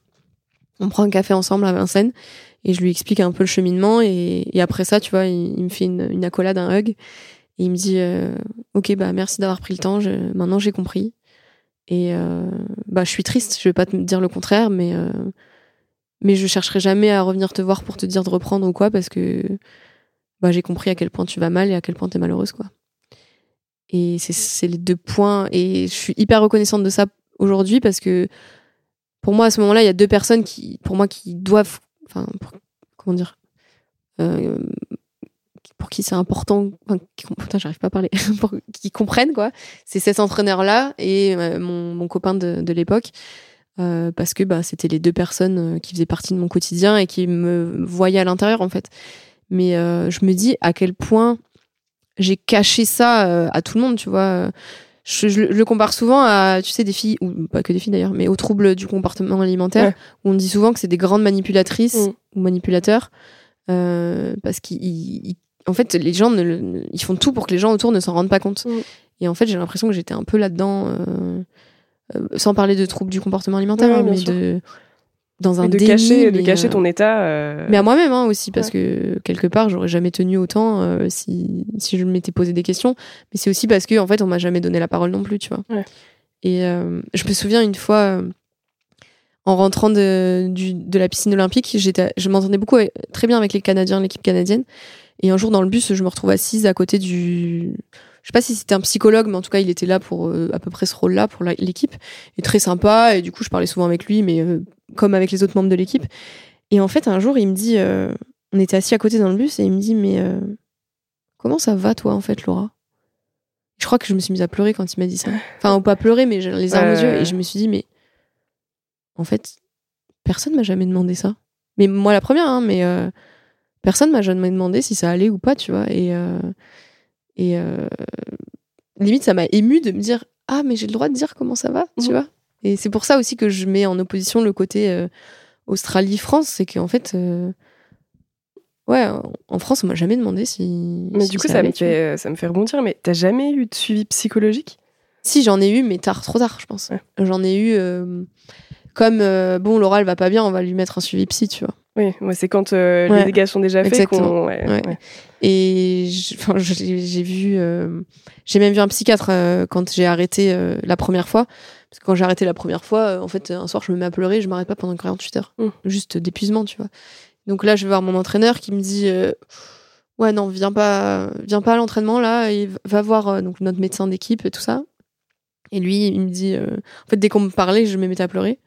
Il me dit Bon, euh, je vais te. Ce serait bien que tu ailles voir euh, mon collègue, un psychiatre. euh, donc je vais voir ce psychiatre et qui me dit bon bah mademoiselle, je lui parle pendant une heure je pense parce qu'il me dit bon, vous en êtes où dans votre vie Limite, il me dit quand c'est quand la dernière fois que vous vous êtes reposé? Donc en fait, je remonte en arrière et puis je remonte, je remonte, je remonte jusqu'à ma naissance. et il me dit bon bah je crois que là vous allez commencer par vous reposer. Et je suis là, me reposer, mais combien de temps Un week-end Un week-end de trois jours peut-être? Il était là. On va commencer par trois semaines, un mois, et puis on va essayer de se voir tous les mois. et puis tu vois, je, avec le recul, ça me fait rire parce que je me dis, tu sais, j'avais besoin qu'on me dise qu'on me donne des délais, qu'on me donne des trucs. Euh, et puis j'avais peur de ce, que ce qui allait se passer parce que plus je, disais comment ça allait, plus je me rendais compte à quel point c'était un chantier et à quel point ça allait pas et à quel point j'étais au bout du rouleau, tu vois. Tu vois le bout du rouleau, bah encore le bout et puis le bout, tu vois. Et même le, mot fatigué ou au bout du rouleau, ça n'avait plus aucun sens pour moi, quoi. Mm. C'était même pas que de la fatigue, c'était dans toutes les dimensions. Euh. Et du coup, j'arrête 4-5 euh, mois et je le vois tous les jours. tous les jours, tous les mois. Et puis je rencontre l'entraîneur euh, chinois australien et puis je me dis bon j'ai l'occasion dont j'ai toujours rêvé euh, donc je reprends mais en fait en septembre quand je reprends je sais que c'est trop tôt. Mm. Et mais je reprends quand même parce que rétro planning et euh, Tokyo 2020 et, tout ça est objectif donc c'est bien tu t'es accordé une petite pause mais là c'est fini tu vois donc il faut revenir et bah en fait ça marche pas et je lutte mois par mois semaine par semaine vraiment j'ai aucun regret sur la manière dont j'ai repris parce que il m'a super bien accompagné et j'aurais pas pu être mieux accompagné par cet entraîneur-là à ce moment-là. Mais juste, bah, c'était trop tard et ça marchait plus. Et en fait, euh, ouais, c'est du jour au lendemain parce qu'un matin, je me lève et je devais avoir pas bien dormi ou mal dormi. Euh, et je me lève le matin et, et je dis, bah, c'est fini. Ça y est. J'ai plus la force, j'ai plus ce truc là, euh, ce verrou qui dit, allez, tu, tu mm. tiens. Comme si le moteur, il démarrait pas. Et, et je regarde mon copain et je lui dis, c'est fini. Un peu de la même manière que quand j'arrête la gym, tu vois, j'y retourne pas. Et j'ai pas souvenir qu'il ait été surpris, lui. je lui dis, bah, juste j'y vais parce que je vais le dire, en fait. Euh. mais bon, à tout à l'heure, quoi. Ouais. Et, euh, et, après ça, en fait, c'est le début de la vraie descente aux enfers où, où je me rends compte, en fait, dans l'état dans lequel je suis et à quel point je me suis. parce qu'après, il faut, faut, faut, prendre en main tout ça, quoi. Ouais, c'est ça. Parce que c'est juste euh, pendant des années et des années, t'as tout mis de côté et et aussi par facilité finalement de te dire ok euh, je, je regarde bizarre à dire mais quelque part par facilité complètement parce que je regarde pas ce qui se passe à l'intérieur je fonce euh, tête baissée et puis euh, on verra et peut-être avec un peu de chance ça va partir sauf que bon c'est pas comme ça que ça se passe et comment ça se passe du coup cette reconstruction? Parce qu'on peut parler de reconstruction ouais ouais complètement après c'est c'est un chantier tu vois c'est un mm. chantier toujours en cours ça passe par plein plein d'étapes l'étape que j'arrive pas à prendre c'est prendre le temps Ouais. J'ai du mal encore avec ça. Est-ce que tu jamais été habitué à le faire en fait? Ouais, et que je sais pas le faire. Donc euh, j'apprends et comme dans tout apprentissage, bah c'est en dents de scie, tu vois. Et c'est des fois tu tu arrives très bien et puis des fois tu fais trois pas en arrière et puis euh, puis des fois c'est dur et puis euh, et en fait il y a une pour moi il y a un vrai tournant là depuis six mois. C'est que je, je donne vie à ce nouveau projet qui me tient à cœur dont j'ai eu envie tout de suite en fait. Un des dans les premiers jours où j'ai arrêté, je me souviens en avoir parlé à mon, ex-copain de l'époque à Jim et lui avoir dit euh, en fait euh, j'ai envie de continuer le plongeon, à voyager, faire des vidéos, euh, vivre le plongeon mais différemment et le partager d'une manière bah, que personne fait en fait, de faire vivre le plongeon de l'intérieur avec des tu vois j'avais ces idées de caméra embarquée de ouais je sais pas croquer la vie à pleines dents et en fait parce que le, plongeon, je sais que c'est une passion et c'est quelque chose qui m'anime et qui me fait vivre. Et c'est quelque chose qui m'a détruit, mais aussi qui me raccroche à la vie quelque part, mm. tu vois. Et, euh, et, je me rappelle qu'il m'avait dit non mais Laura, s'il te plaît, euh, juste. Euh, stop. Pas stop, mais déjà juste, enfin tranquille quoi. Mm. Prends du temps, récupère. Arrête de partir dans tous les sens. T'as une idée à la seconde là. Et en fait, au final, tu vois, c'est ça que c'est ça qui m'a animé tout le temps. Et bah aujourd'hui, j'ai ce projet-là et, et, ça marche. Et pas beaucoup de gens ont cru en moi au début. Tu vois, tout le monde. Euh, puis quand les gens ont vu, mes proches ont vu à quel point ça m'avait détruite, quelque part ils étaient contents que j'arrête et ils étaient là, bah. Elle va tourner la page. Elle va tourner la page. J'ai travaillé comme tout le monde dans un métier euh, simple, une vie mm. simple, euh, normale. Son cabinet de kiné, ouais, c'est ça. Mais en fait, ça me rendait pas heureuse parce que. Je sais pas, c'est, tu sais, quand t'as, as goûté au métier, au métier passion, parce que mm. ben, c'était un métier passion quand je m'entraînais et que je faisais du haut niveau, c'est compliqué de faire autre chose.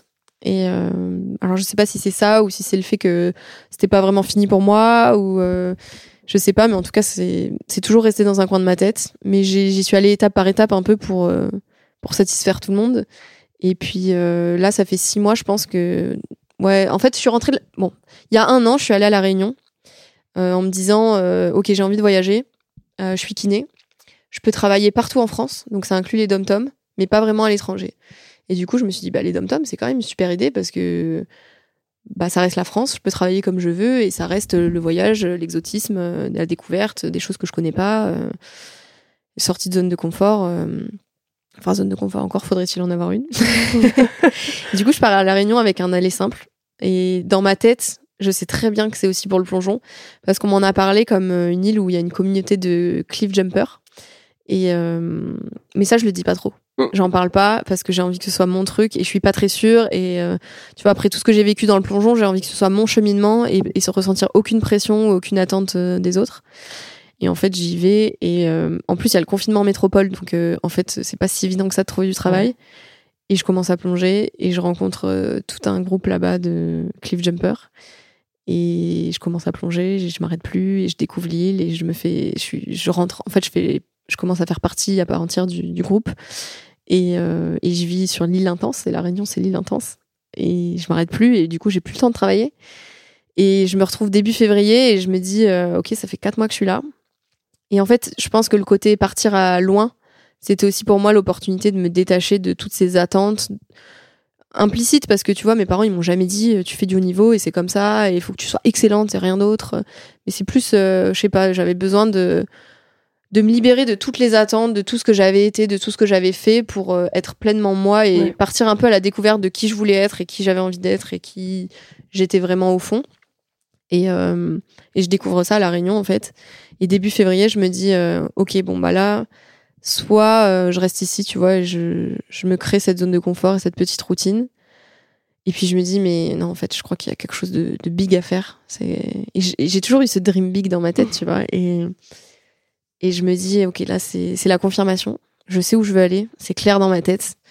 Donc, je rentre en métropole pour me dire, euh, pour structurer et donner vie à tout ça. Et, euh, et ouais, ouais, c'est ça, structurer et donner vie à tout ça. Et donc, euh, je rentre, je m'achète un van, je commence à l'aménager. J'avais terriblement envie de faire du ski aussi. Et puis, je recommence à plonger en mai en France. Et puis, je rencontre toute la communauté de cliff jumpers qui, qui est en, en métropole en France, qui existe aussi, mais dont j'avais aucune conscience. Parce qu'en fait, en partant à La Réunion, moi, je me disais, oh, j'aimerais trop. J'avais des copains euh, skieurs et surfeurs, et je me disais, j'aimerais trop euh, créer cette, euh, cette communauté de. Bah, comme dans le freeride, Ouais. tu sais, la philosophie du surf, un Ouais, peu carrément. mais ça mais autour du cliff du, enfin du, du, du plongeon quoi en pleine nature parce que pour moi aujourd'hui c'est pas mon but c'est pas de faire des compètes et à 27 mètres ou à 20 mètres tu sais le, le circuit Red Bull Cliff Diving peut-être que j'y arriverai un jour hein, j'en sais rien et je, je me dis jamais de nom définitif mais aujourd'hui c'est plus un mode de vie que je recherche plus que de la performance quoi et, et mon inspiration c'est vraiment ce ce, ces skieurs freestyle ou ces, ces free surf, ces free surfeurs, euh, tu vois, qui vont voyager pour euh, surfer les, les plus belles vagues du monde, Mm. euh, qui ont toutes leurs particularités, toutes leurs, euh, toutes les cultures ou les, les gens qui vont avec, euh, des découvertes, les voyages. Donc, tu vois, c'est vraiment un truc, euh, le plongeon qui fait partie d'un système et d'un, d'un style de vie en fait. Et c'est vraiment ça que je recherche. Et euh, c'est vraiment ça qui m'épanouit. Et pour moi, il fallait que je le structure un peu parce que ben, je pense que je peux en vivre aujourd'hui, tu vois. Et du coup, j'ai misé sur les réseaux. Et je pense que c'est une porte d'entrée. Aujourd'hui, j'ai le cerveau en ébullition. J'ai trois idées à la seconde. euh, J'ai plein d'idées pour la suite. Et je m'éclate dans dans plonger, euh, ouais, dans plonger, dans photographier, capturer ces moments, travailler dans le digital et dans le la création avec des, des photographes ou des filmmakers euh, dont c'est le métier. Et du coup, ils ont des skills euh, incroyables. Et, et ça me permet de donner une autre dimension au plongeon et de le partager avec les gens parce Mm. que c'est vraiment aussi une dimension qui me tient trop à cœur. Et, euh, et, et du coup, là, cet été, j'ai rencontré le, le groupe français qui existait. En fait, je pensais avoir à le créer et, Ouais. et partir de zéro. Mais en fait, tout existait, tu vois. Et je me disais, mais, oh, mais c'est comme si, tu vois, tu ouvrais une porte sur un nouveau monde et tu te dis, mais Pleine de tu possibilités. pensais le créer et que ce soit. euh, Et en fait, tout est là, tu vois. Tout est juste. euh, il suffisait juste d'ouvrir la porte. Tu ça. vois, tu sais, quand t'es dans une salle avec les 10 portes devant toi, tu viens de fermer celle du, du haut niveau et de Mm. la piscine et des Jeux olympiques et où c'était. euh, Ouah, c'est bon, je l'ai fermée celle-là. Et tu te dis, bon, bah maintenant, je fais quoi? Je suis juste dans le hall d'entrée, tu vois. Et tu, tu ouvres, tu entrouvres, tu y vas. Et puis, c'est un peu comme Alice au Pays des Ouais, Merveilles. c'est ça, tu dis, exactement. Oh et tu te dis, mais c'est sans fin. Et puis, t'as des. Je sais pas, t'en as de partout. Et tu sais plus donner de la tête tellement ça va vite et tellement. euh, Et aujourd'hui, c'est ça, c'est, je, suis- je suis débordée, quoi. Je, je fais. euh, j'ai même pas eu le temps de me trouver un appart parce que. euh, j'ai pas le temps. T'as pas peur de retomber dans, des- dans tes travers, justement? Très bonne transition. Très bonne transition. et C'est, c'est ma grosse faiblesse aujourd'hui. Mm. Euh, là, tu vois, avec mon voyage à La Réunion, un petit, je je commence à me rapprocher un peu trop de la ligne rouge. Ouais. Euh, et donc, c'est mon travers, c'est de m'oublier au passage, en fait. Même si c'est passion, même si c'est tout ce qui m'anime, c'est tout ce qui me fait vibrer. Et je dirais même que c'est encore plus dur. Parce qu'en fait, c'est un peu comme une création d'entreprise. Tu vois, c'est comme quand tu montes ta boîte. euh, au début, tu gagnes pas de sous, euh, tu t'investis corps et âme, tu comptes pas tes heures. euh, alors que je suis sur un fond de fatigue chronique, Mm. euh, pour ne citer qu'un symptôme, tu vois. Mais et c'est vrai que j'ai un peu tendance à l'oublier. Et mais en fait, l'excitation de ce projet qui est mon petit bébé et c'est moi, tu vois, et personne va le faire à ma place. Ça, ça me stimule tellement que ben, je m'oublie un peu au passage, mais quelque part c'est pour moi. Donc tu vois, les, les barrières, elles sont compliquées à, à mettre, mais c'est aussi un, un apprentissage.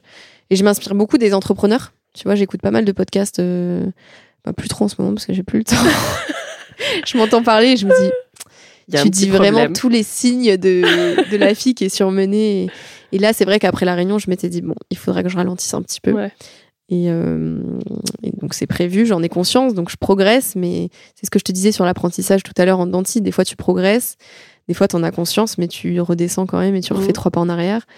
Donc, euh, ouais, Est-ce que tu dirais que finalement, t'es un peu dans une, dans une phase, là, depuis deux ans, deux ans et demi, depuis que Mhm. t'as arrêté de recherche de toi-même, en fait? Ah, complètement. De ton propre Mhm. équilibre, de ta propre... euh, Complètement. Et puis, euh, donc, tous ces lots de, de montagnes russes émotionnelles euh, avec du positif, parce que vraiment, depuis un an, tu vois, je travaille vraiment d'arrache-pied. Je, vraiment, je compte pas mes heures et c'est un travail un peu invisible que personne ne voit parce Mhm. que c'est du travail de fond, c'est du, c'est de la logistique, c'est de l'organisation, c'est de la planification, c'est euh, bah, de la création de contenu. C'est pas juste prendre une photo, Ouais, tu vois.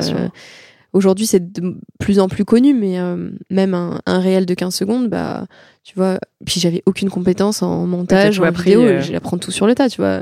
Tu me parlais de Photoshop, Lightroom ou, euh, ou euh, je sais pas moi, euh, des réels sur Instagram il y a un an, j'étais là, hein, Mm. quoi? Et bah finalement, bah, tu, tu retrousses tes manches, ou comme l'aménagement d'un van, tu vois, parce que j'ai aussi Ouais. fait ça en même temps. Tu Ouais. retrousses tes manches, tu vas sur YouTube, et puis voilà, quoi. Il y a- Moi, je suis. Dans ma vie, j'ai l'impression que peut-être que j'exagère, mais j'ai jamais rien eu de tout cuit qui est tombé dans mes bras et j'ai toujours travaillé dur pour euh, obtenir les trucs. Donc c'est pas grave, tu vois, c'est ok, mais euh, donc ça me fait pas peur. Mais des fois, t'es t'es le nez dans le cambouis et tu te dis, Ah, quand même, c'est dur. Hein. Un petit coup de pouce, euh, Ouais. non, il y a pas quelqu'un là. qui- Bon bah c'est pas grave. Donc après, c'est aussi savoir demander de l'aide. Je pense que c'est c'est hyper important. Mm. Et je le travaille. Et puis donc là, depuis six mois, je je trouve enfin qui j'ai envie d'être et vers qui quoi j'ai envie d'aller. Mais je fais aussi un travail, euh, ça s'accompagne aussi d'un travail, euh, comment dire, euh, d'introspection, de se dire, ok, qu'est-ce qui a mal été, enfin, pour pas refaire les mêmes erreurs et pour pouvoir cicatriser en profondeur. Et en Mm. fait, je me rends compte que j'ai quand même été beaucoup, beaucoup, beaucoup dans le déni. Et c'est marrant parce que je vais à deux vitesses. C'est à la vitesse projet pro qui avance super bien, mais il y a aussi le côté introspection Ouais. sur lequel j'avance à la même vitesse, mais qui s'accompagne aussi avec des lots de gros souvenirs bien douloureux, bien traumatisants, qui, des gros traumas qui remontent. Et du coup, bah, c'est le- les vraies montagnes russes émotionnelles, tu vois. Donc, euh, c'est assez difficile à gérer. Et tu bâtis deux projets en même temps, en fait. Ouais, c'est ça. Donc c'est très difficile à gérer parce que, tu vois, presque le plus je brille de l'extérieur, le plus je vais profond en moi et le plus c'est noir. Mais ça veut pas dire que c'est deux vitesses ou, tu vois, genre l'envers du décor, euh, c'est juste deux choses indépendantes, enfin, deux choses différentes qui fonctionnent ensemble et qui avancent ensemble. Et, euh, et c'est vrai que des fois c'est difficile à gérer parce que là, tu vois, comme euh, à Malte, c'était mon premier voyage pro, mais que Ouais. je me finançais moi-même.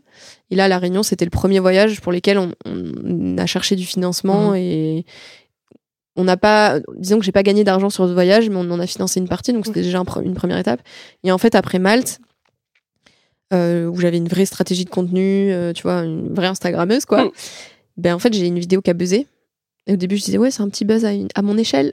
Sauf qu'en fait, ça a continué. Et puis, j'étais à fond dedans, tu vois, pour. euh, c'est pas de la chance, tu vois, c'est pas tombé du ciel, Mm. euh, parce que derrière, il y a une vidéo qui a vraiment buzzé pour le coup. Je pense que si t'as Instagram aujourd'hui, tu as forcément vu cette vidéo. Sur mon compte, elle est quasiment à 180 millions de vues. Ah, waouh. Donc, euh, je sais pas si tu réalises, moi non, mais euh, au début, j'étais là, waouh, elle, a- elle a 60 millions. Alors que deux semaines avant, j'étais là, waouh, première centaine de milliers de vues. Ah putain, premier, premier million. Ah, mais 4 millions, waouh. Et en fait, après, euh, bah, il y, a eu y a eu trois semaines, je pense, où je prenais entre 5 et 10 000 abonnés par jour. Ouais. euh, 5 et 10 millions de vues sur ma vidéo.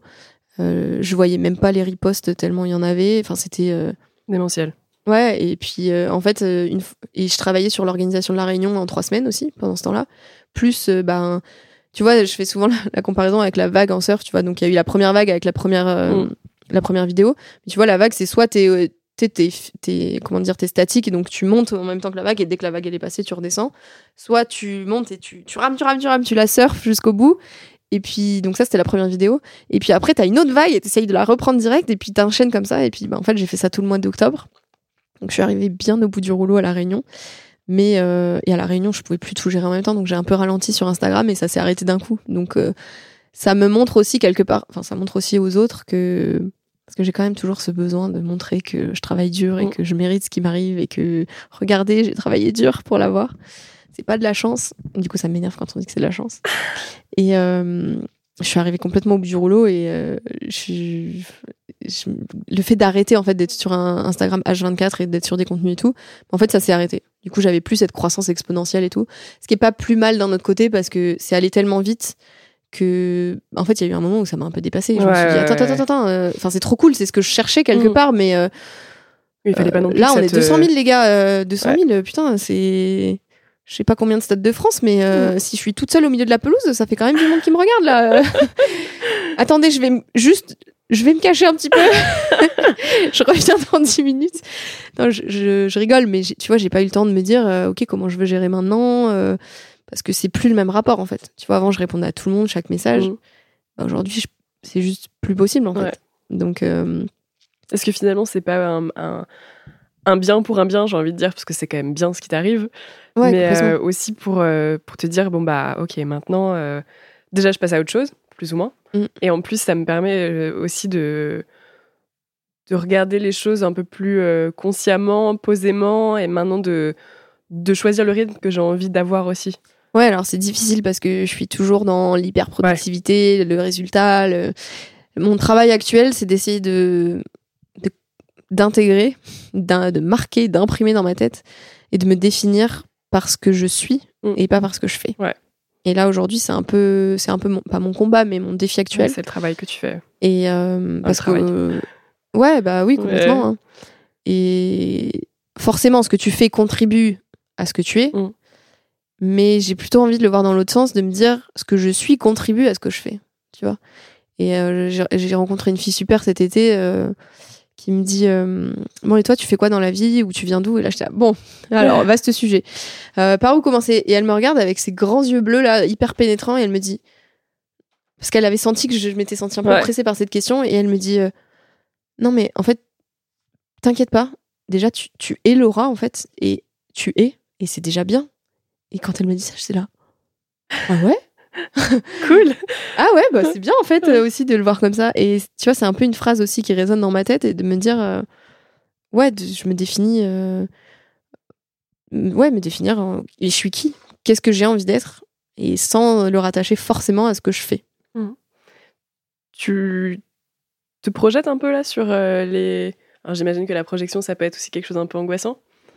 Un Mais petit peu, comment mais t'en- euh, comment t'envisages avec tout ce que tu viens de nous raconter, avec du coup tout ton passif, les choses difficiles, les choses positives aussi, parce qu'il y en a eu dans ton discours, Mhm. on l'entend. Comment t'envisages du coup avec tout ce que t'as dans ton baluchon, là le, le, le, le futur bah, j'ai hein. acheté un van parce que le baluchon ça suffisait plus. C'est clair. Mais euh, bah, je me projette à fond euh, dans ce projet dans, lequel je crois depuis le début et dans lequel je me suis jetée corps et âme. Mais euh, ma projection, c'est vraiment d'arriver à mener les deux, en fait. De ce projet pro et ce projet perso. De, bah, déjà, il y a une phase d'introspection pour guérir, mais pour guérir et cicatriser, il faut regarder tes plaies en face, tu vois, et, accepter ce qui s'est passé euh, l'analyser, l'accepter, le digérer en fait. Et ça, c'est un gros chantier. Et euh, je sais que j'ai besoin d'en parler en fait aujourd'hui. Et avant, tu vois, j'en ai, je l'ai tellement caché. J'ai besoin d'en parler, que ce soit pour moi, pour mon cheminement, mais aussi euh, pour les autres, parce que Mm. je me dis, tu vois, ça peut inspirer peut-être une seule personne, mais si ça inspire juste une seule personne, bah, c'est gagné pour moi. Et je sais que, tu vois, j'avais commencé un blog, euh, j'écris de temps en temps sans aucune contrainte de éditoriale ou quoi. Vraiment, c'est mon espace perso à moi où quand j'ai envie de dire un truc, euh, je, ou c'est plus qu'un petit texte Instagram, bah, je l'écris là, mais sans vrai. Enfin, tu vois, euh, limite, je référence pas du tout mes trucs. Enfin, tu vois, c'est vraiment euh, mon espace euh, hors. euh, Ouais, c'est mon espace perso. Mais quand j'avais écrit des petits textes un peu profonds sur mon arrêt ou comment je m'étais sentie et tout, en fait, j'ai eu tellement de retours euh, Ouais. de Ah gens qui me disaient merci d'avoir partagé ça, Mm. merci de nous montrer l'envers du décor, euh, et de gens qui se disaient, même aujourd'hui, j'ai des- là j'en ai eu un il y a pas longtemps avant de partir à la Réunion, j'ai pris le temps de lui répondre, une, une, je dirais ancienne nageuse qui vient d'arrêter sa carrière et qui était complètement au fond du trou parce qu'elle a arrêté parce qu'elle en pouvait plus, mais elle est hyper triste et malheureuse parce que la natation ça faisait partie de sa vie quoi. Mm. Et du coup, j'ai pris le temps. Ça me tenait vraiment à cœur de lui répondre. euh, parce qu'elle était. En fait, je sentais dans son message, tu vois, elle me disait un truc, euh, c'est mon dernier recours, je sais plus trop quoi le faire. euh, Ouais. Enfin, je sais plus trop vers où aller, ni qui aller, ni comment euh, me relever de ça. Mais je sais que c'était une bonne décision d'arrêter. Mais juste maintenant, je suis perdue et, et je suis malheureuse. Et en fait, du coup, je lui ai répondu en note vocale pour. euh, parce que ça m'a touchée vraiment. Mhm. Et je me suis dit. euh, Oh, mais c'est. Je me suis revue il y a euh, quelques années en arrière et tu vois ce moment où tu te sens si seule, tu te sens si malheureuse et tu vois que ton malheur et tu, tu crois que en fait t'es condamnée à être malheureuse et que ce sera ça pour toujours. Ouais. Mais j'avais envie de lui dire euh, ben moi j'ai pas toutes les solutions et j'ai pas tout réglé mais je te jure il y a une autre vie à côté et, et accroche-toi et ça va aller et, et si t'as pris cette décision c'est que c'était la bonne pour toi et, et je, je- je lui ai vraiment répondu en vocal parce que je voulais qu'elle sente euh, bah, qu'elle était pas toute seule en fait. Ouais, ouais. Et elle m'a répondu un truc trop mignon en me disant euh, ouais j'ai pleuré en t'écoutant euh, mais ça me fait trop du bien merci pour cet espoir et vraiment ça m'émeut d'en d'en parler et tu vois rien que cette personne là tu vois ça justifie presque tous mes posts toutes mes interviews tous mes trucs qui accessoirement me font avancer moi et me font Mm. du bien tu vois. Donc euh, ouais il y a un peu les, les deux quoi. Je le fais aussi pour si moi. tu avais si t'avais un conseil justement pour euh, aux personnes qui écoutent euh, qui écouteraient ce podcast là et qui se sentiraient dans cette situation à un moment donné tu t'es retrouvé dans ta vie qu'est-ce que tu aurais envie de leur dire? Quelle est toi la, la phrase ou le conseil que tu aurais aimé qu'on te donne quand vraiment tu étais en détresse? Pour essayer de, de, de- ouais d'aller Ben, mieux ou en tout cas de Je pense, moi, les trucs actuellement qui me touchent le plus et qui me font m'écrouler presque, mais dans le sens positif, c'est en fait juste quelqu'un qui. Il faut réussir à trouver quelqu'un qui peut nous écouter. Alors, premièrement, réussir à en parler. Savoir qu'on n'est pas seul. Et ensuite, euh, réussir à trouver une, une oreille qui est juste dans l'écoute et le- la bienveillance sans aucun jugement. Et euh, en fait, c'est compliqué hein, de, de trouver ça parce que tout le monde, et surtout les gens qui, qui t'aiment, en fait, en général, ils peuvent pas être neutres parce qu'ils ont toujours un jugement ou parce que ça les blesse aussi de te voir euh, malheureux. Donc ils vont toujours être là à essayer de te trouver des solutions ou à te, te dire non mais ça va aller. euh, donc, mais quelque part en fait c'est un déni et c'est c'est c'est te dire euh, ben non mais ça va pas si mal ou non t'inquiète pas. euh, ben en fait non juste euh, moi le truc qui m'a fait le plus de bien en fait c'est que quelqu'un me dise je vois à quel point tu vas pas bien. Et mais tu vas y arriver. Parce que t'es forte et parce que euh, et c'est normal c'est ok. Enfin c'est pas grave. Ça, ça va aller. Et je pense que juste ça tu vois ça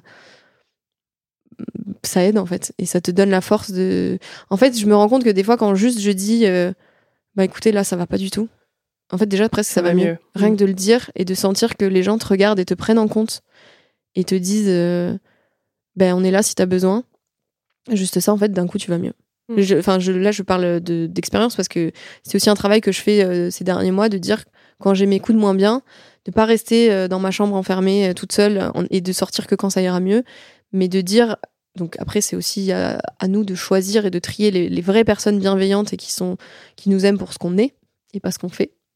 Mais du coup je pense que c'est aussi leur rendre cet amour enfin c'est ce que je- moi c'est mon point de vue de leur d'être capable de leur dire quand ça va pas et de leur montrer euh, euh, mon entièreté en fait parce que ce que je suis c'est pas que une fille euh, hyperactive souriante Mm. qui croque la vie à pleines dents euh, qui saute dans tous les sens et qui fait plein de trucs c'est aussi des moments où je suis moins bien où je suis triste où j'ai mal et, et où j'ai besoin d'être en- écoutée en fait et prise en compte. Et je sais que je l'ai fait là dernièrement. juste et puis ça veut pas dire donnez-moi une solution en fait. Ça veut juste dire bah là je suis pas bien. Juste voilà vous le sachez que vous le sachiez je, je suis pas bien.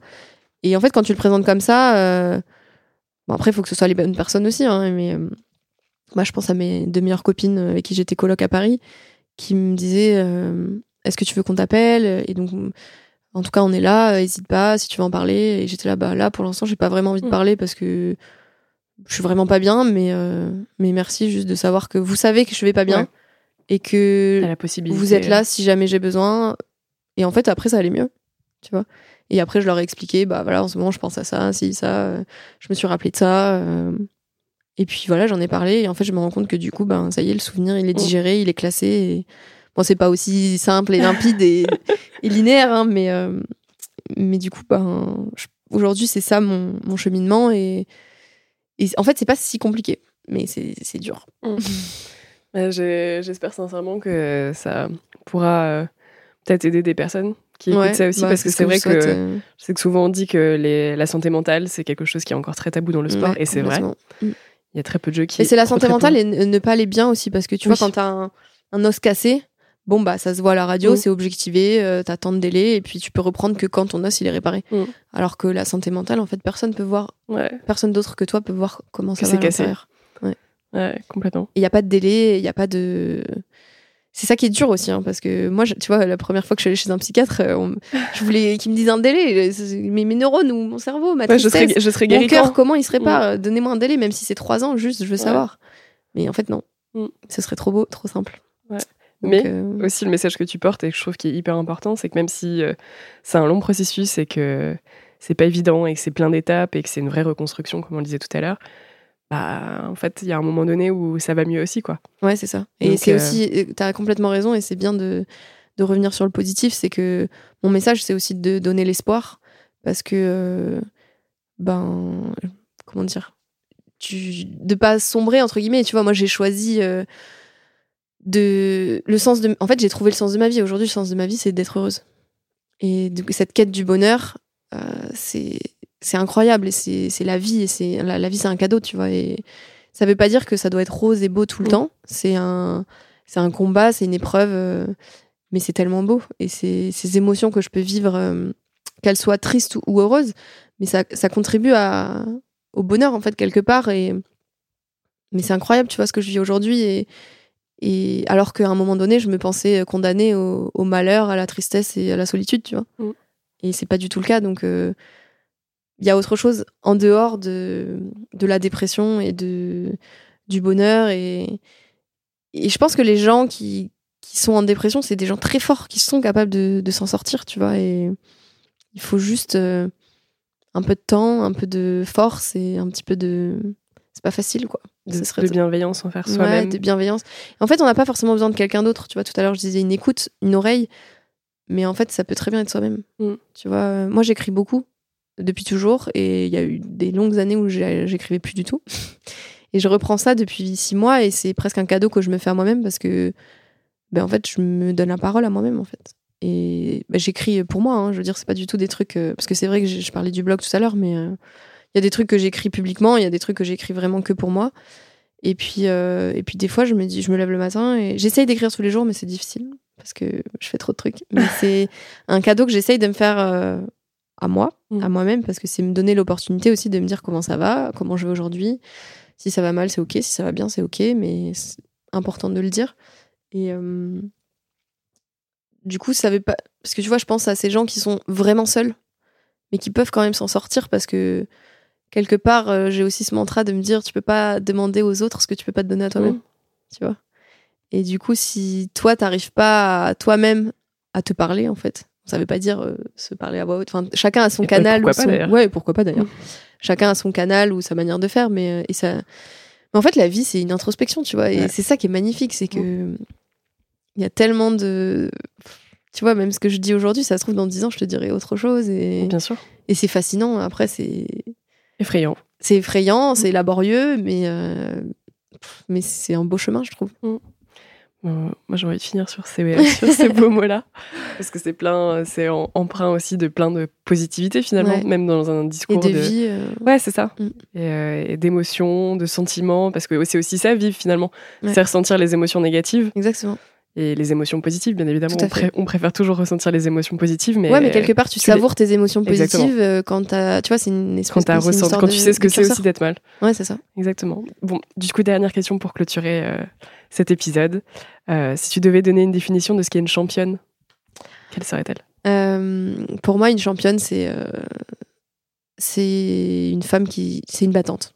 Je dirais, c'est une femme qui va se battre pour avancer, pour être heureuse, et qui qui se laissera jamais abattre. Mais se- ne jamais se laisser abattre, ça veut pas dire ne jamais tomber, tu vois, et ne jamais se laisser tomber non plus. Mais en tout cas, c'est une battante, je pense. Bah écoute, merci beaucoup Laura. Merci de m'avoir reçu et puis merci de m'avoir écouté pour tous ceux qui sont arrivés jusque-là. J'espère et je pense qu'ils seront nombreux, en tout cas je l'espère. Et merci pour ta franchise, pour euh, euh, de dire les choses de façon finalement simple. Et je pense que c'est ton parcours, mais je pense qu'il y a aussi euh, beaucoup de gens qui pourront se retrouver dans ce discours-là. bah, tant mieux. Donc, euh, donc voilà, je te remercie vraiment énormément. Bah, merci à toi. et je te souhaite euh, vraiment plein de belles expériences. euh. Il y en a plein de prévus, c'est sûr.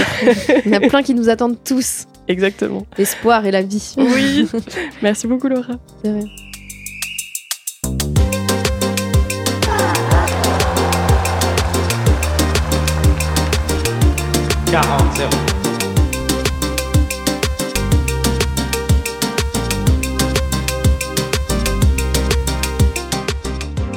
Cet épisode vous a plu, n'hésitez pas à vous abonner à Championne du Monde sur les plateformes d'écoute et à nous laisser commentaires et étoiles sur Apple Podcast.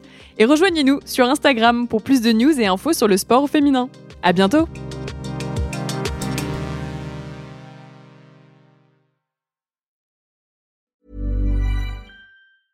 Small details are big surfaces. Tight corners are odd shapes. Flat, rounded, textured, or tall. Whatever your next project, there's a spray paint pattern that's just right. Because Rust new Custom Spray 5 in 1 gives you control with five different spray patterns. So you can tackle nooks, crannies, edges, and curves without worrying about drips, runs, uneven coverage, or anything else. Custom Spray 5 in 1. Only from Rust